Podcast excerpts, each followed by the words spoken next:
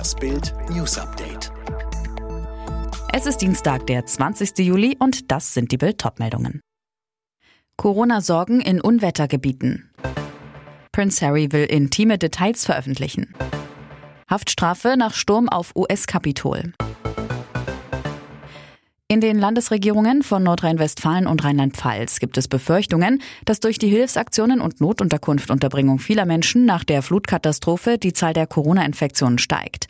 David Freichel vom Corona-Kommunikationsstab der Staatskanzlei in Rheinland-Pfalz sagte zum Redaktionsnetzwerk Deutschland, derzeit kommen viele Menschen auf engstem Raum zusammen, um die Krise gemeinsam zu bewältigen. Wir müssen jetzt aufpassen, dass die Bewältigung der Katastrophe nicht zu einem Superspreader-Event wird. Das Landesgesundheitsministerium bereite in Absprache mit den Behörden der betroffenen Landkreise eine Sonderimpfaktion in den Katastrophengebieten vor. Auch das NRW-Gesundheitsministerium warnt vor einem steigenden Infektionsrisiko. Die Gefahr könne aber mit Tests, Masken und Lüften reduziert werden.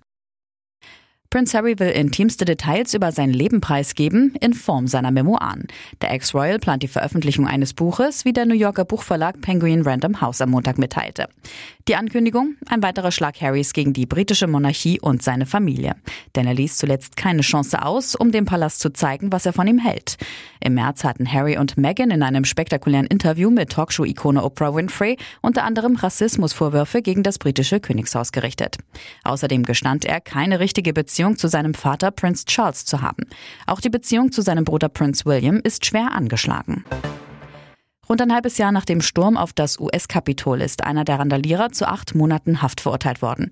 Der 38-Jährige war bis zum Plenarsaal gekommen, wo er ein Foto von sich machte. Laut Staatsanwaltschaft hat er sich aber nicht persönlich an der Gewalt und Zerstörung beteiligt. Weltärztebund-Präsident Montgomery hat vor zu schnellen Lockerungen in der Pandemie gewarnt. Wer jetzt alle Einschränkungen lockert, riskiert eine neue Corona-Welle, sagte er den Funke-Zeitungen. Er plädiert dafür, vor allem in Innenräumen weiter auf Abstand und Maskenpflicht zu setzen.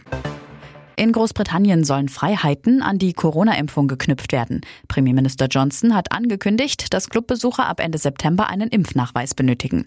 Ein negativer Test reicht in der Disco dann nicht mehr aus.